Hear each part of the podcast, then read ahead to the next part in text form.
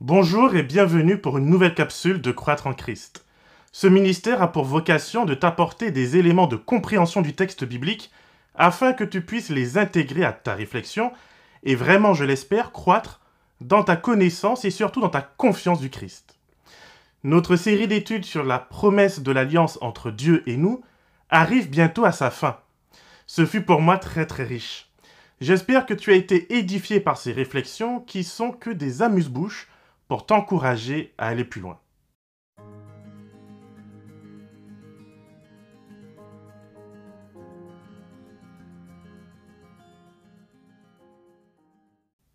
Jusqu'ici, nous avons vu comment Dieu a cherché à créer l'humanité pour refléter son caractère. Mais malheureusement, ce projet a échoué. Au lieu de refléter son amour, l'humanité s'est mise en tête de refléter la convoitise, la rébellion et le meurtre. Quel triste témoignage pour Dieu. Mais il n'a pas baissé les bras. Il a utilisé Moïse, Abraham, Noé et bien d'autres jusqu'à ce que Jésus, le Christ, puisse venir manifester pleinement la nature divine. Mais il ne l'a pas fait comme les héros de la mythologie grecque. Non. Dieu a choisi la faiblesse et la simplicité humaine. Le Fils de Dieu a grandi dans une humble famille de Palestine, à Nazareth, un trou tellement perdu que même les voisins lui font mauvaise presse. Par ce choix, Jésus répond aux accusations du diable. Ce sont les mêmes qu'il porta contre Job. On ne peut éventuellement aimer Dieu que si il achète notre loyauté par ses bénédictions. Selon Satan, ceux qui suivent Dieu seraient comme les amis d'un dictateur, qui reçoivent des faveurs au détriment des plus malheureux. Alors, en réponse à cette accusation, Jésus est venu sans armée et sans sa toute-puissance. Il a agi en suivant les directives de Dieu, notre Père. Il s'est montré obéissant jusqu'à la mort terrible de la croix. L'obéissance d'un enfant ne signifie pas que l'enfant ne fait pas d'erreur. C'est en acceptant la correction de ses parents, c'est en suivant les guides qui lui sont proposés qu'il grandit et devient un adulte responsable. Ainsi, on peut dire, et il grandit en stature et en grâce devant Dieu et devant les hommes.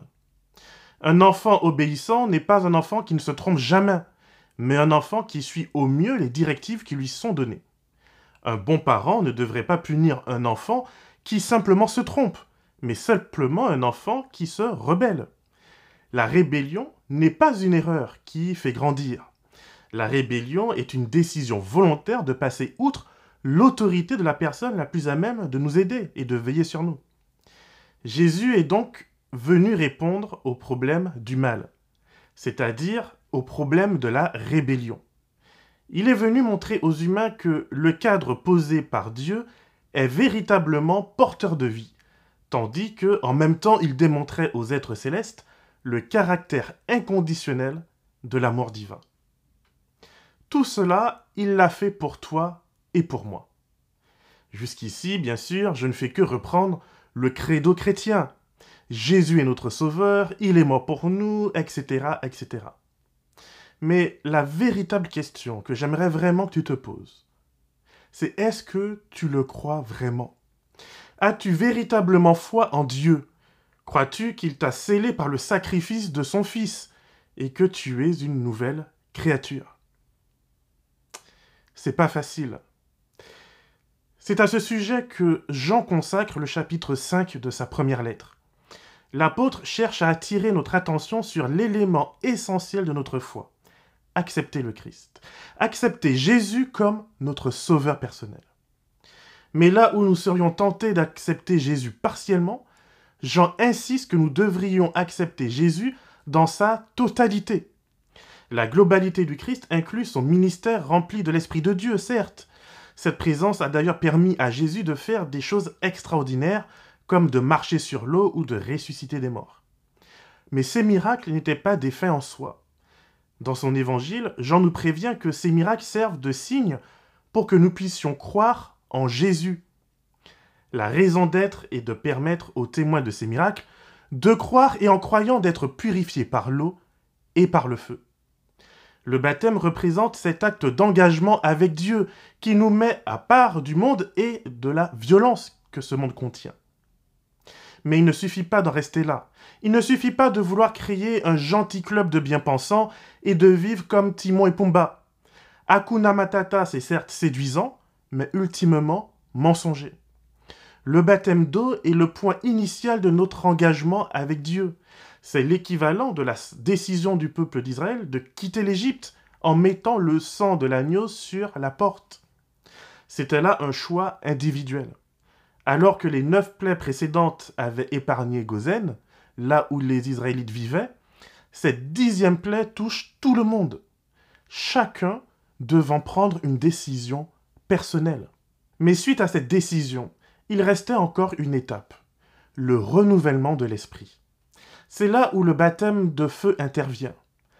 Malheureusement, ceux du peuple d'Israël qui ont vu de leurs yeux les dix plaies d'Égypte sont tous morts dans le désert, à quelques exceptions près.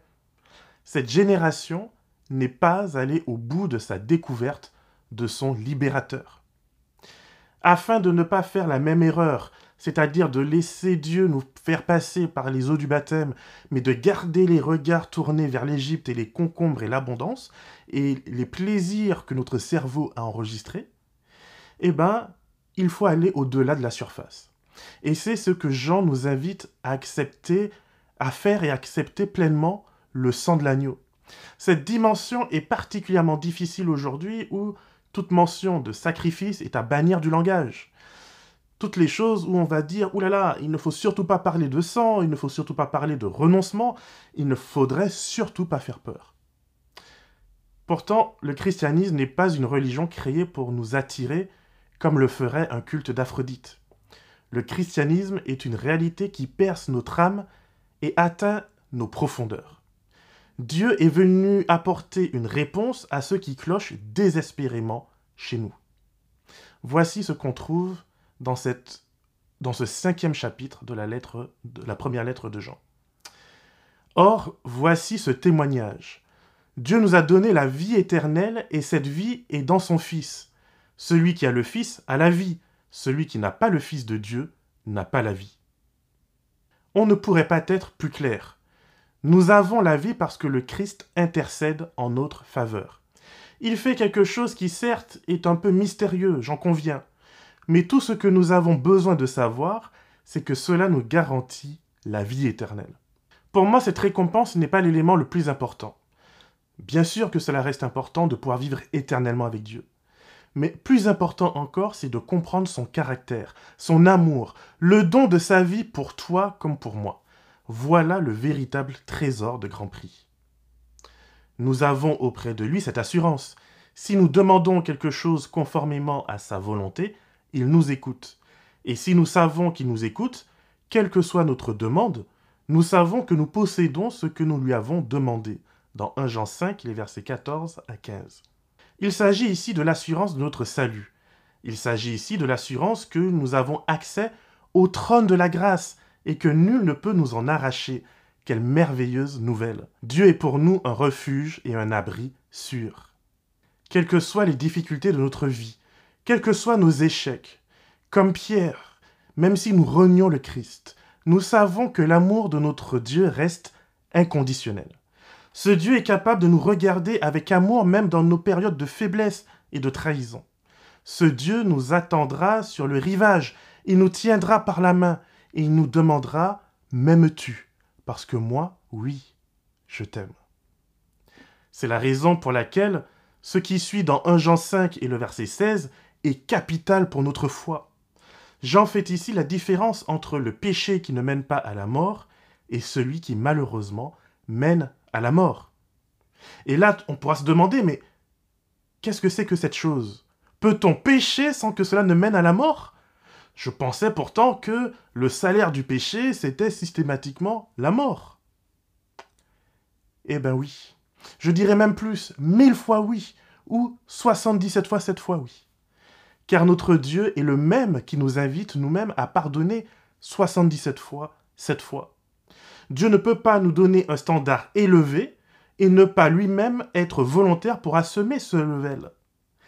Alors, les erreurs du quotidien, les accidents de la vie, les faiblesses de la chair comme de l'âme font partie du péché et de la mort qui nous envahit à un tel point que nous en mourrons. Mais la bonne nouvelle, c'est qu'aussi longtemps que notre cœur reste humble, aussi longtemps que nous résistons à l'endurcissement, à la rébellion, aussi longtemps que nous demandons pardon, alors Dieu est fidèle et il est juste. Il nous garantit le pardon de toutes nos fautes, et je dis bien de toutes nos fautes. Bien sûr, gare à celui ou celle qui pense ne rien avoir à se reprocher. Garde à celui ou celle qui se place sur un piédestal, qui pense connaître mieux Dieu et sa volonté et son amour que le Dieu lui-même. Le péché impardonnable, c'est de se prendre pour Dieu. Alors oui, on le dira jamais ouvertement qu'on se prend pour Dieu. Mais toutes les fois que nous jugeons injustement autrui sur ses apparences, alors nous nous prenons pour Dieu. Toutes les fois où nous nous complaisons dans l'hypocrisie, demandant aux autres de faire des efforts que nous ne sommes pas prêts à assumer nous-mêmes, alors nous, plaçons nous nous plaçons en obstacle entre Dieu et nos frères. Le premier danger est souvent de vouloir vivre sa vie sans tenir compte de la présence de Dieu à nos côtés. Et là, nous sommes très forts pour critiquer ces personnes en disant Oh les païens, oh les gens du monde. Ces personnes, malheureusement, pensent pouvoir s'en sortir sans Dieu. Et quelquefois, nous pouvons même vivre des vies heureuses dans l'insouciance sans Dieu. Mais tôt ou tard, cette pensée de l'éternité nous ronge. Cette pensée nous ramène tôt ou tard au vide existentiel qui nous habite.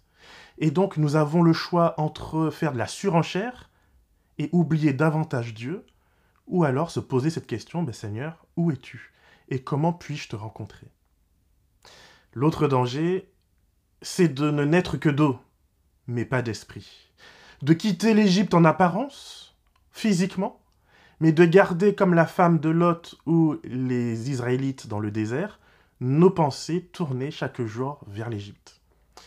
On change de direction, mais malheureusement, on applique les mêmes excès dans ce qui nous semble spirituel qu'on faisait lorsque on était adonné à l'alcool, aux drogues et au sexe. Nous sommes convaincus que puisque nous faisons preuve d'une passion jalouse pour notre Dieu, nous sommes dans la bonne direction, on ne peut pas se tromper. Souviens-toi alors que Dieu n'a pas approuvé les 400 meurtres que le prophète Élie réalisa lorsqu'il tua les prophètes de Baal. L'extrémisme religieux aura souvent tendance à nous conduire à la dépression. Nous faisons le parallèle entre tous les efforts que nous fournissons et le peu de résultats que nous obtenons et cela nous déprime bien sûr. Pire, cela nous tourne contre nos frères et contre nos sœurs, que nous accusons toujours davantage de ne pas en faire assez. Ce deuxième danger est souvent plus grave que le premier, parce qu'on se persuade tellement que l'on fait la volonté de Dieu qu'on ne l'entend plus nous parler. On n'entend que nos propres désirs. La douceur et la grâce malheureusement disparaissent petit à petit de nos cœurs et vont être remplacés par la dureté et l'intransigeance, la recherche du pouvoir et de la perfection.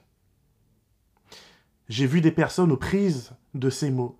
Ces personnes pouvaient dire qu'elles étaient humbles et aimantes tout en postant des propos injurieux sur les réseaux.